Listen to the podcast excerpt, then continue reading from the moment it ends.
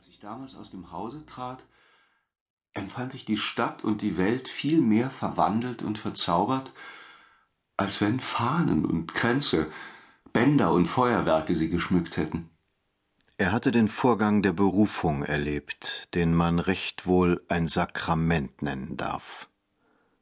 Das Sichtbarwerden und einladende sich öffnen der idealen Welt, welche bis dahin dem jungen Gemüt nur teils vom Hörensagen, teils aus glühenden Träumen bekannt gewesen war. Diese Welt existierte nicht nur irgendwo in der Ferne, in der Vergangenheit oder Zukunft, nein, sie war da, war aktiv, Sie strahlte aus, sie schickte Sendboten, Apostel, Gesandte, Männer wie diesen alten Magister.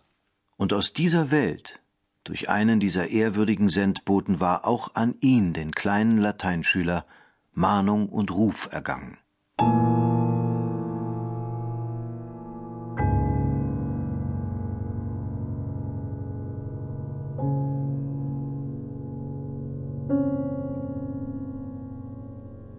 Der Besuch des Musikmeisters war weder ein Zufall noch eine wirkliche Schulinspektion gewesen.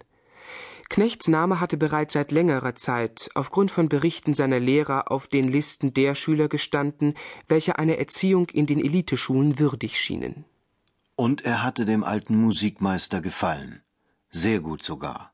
So dass dieser nach der Rückkehr mit eigener Hand seinen Namen in die Liste der Schüler schrieb, welche einer Aufnahme für würdig befunden waren. Ich wusste vorher nichts davon, dass ich bereits zu den Electi, zur Flos Juventutis gehörte, wie im Orden die Eliteschüler heißen. Knecht aber erlebte seine Berufung bereits als einen Vorgang im eigenen Innern. Und auch so war es ein scharfer Einschnitt in seinem Leben. Wenn auch die Stunde mit dem Zaubermann in meinem Herzen schon Geahntes erfüllte oder näher rückte, durch jene Stunde war das Gestern vom Heute, das Gewesene vom Jetzigen und Kommenden deutlich getrennt. Es gibt viele Arten und Formen der Berufung. Der Kern und Sinn des Erlebnisses aber ist immer derselbe. Es wird die Seele dadurch erweckt, verwandelt oder gesteigert, dass statt der Träume und Ahnungen von innen plötzlich ein Anruf von außen, ein Stück Wirklichkeit dasteht und eingreift. Und das Stück Wirklichkeit war in diesem Fall die Gestalt des Meisters gewesen.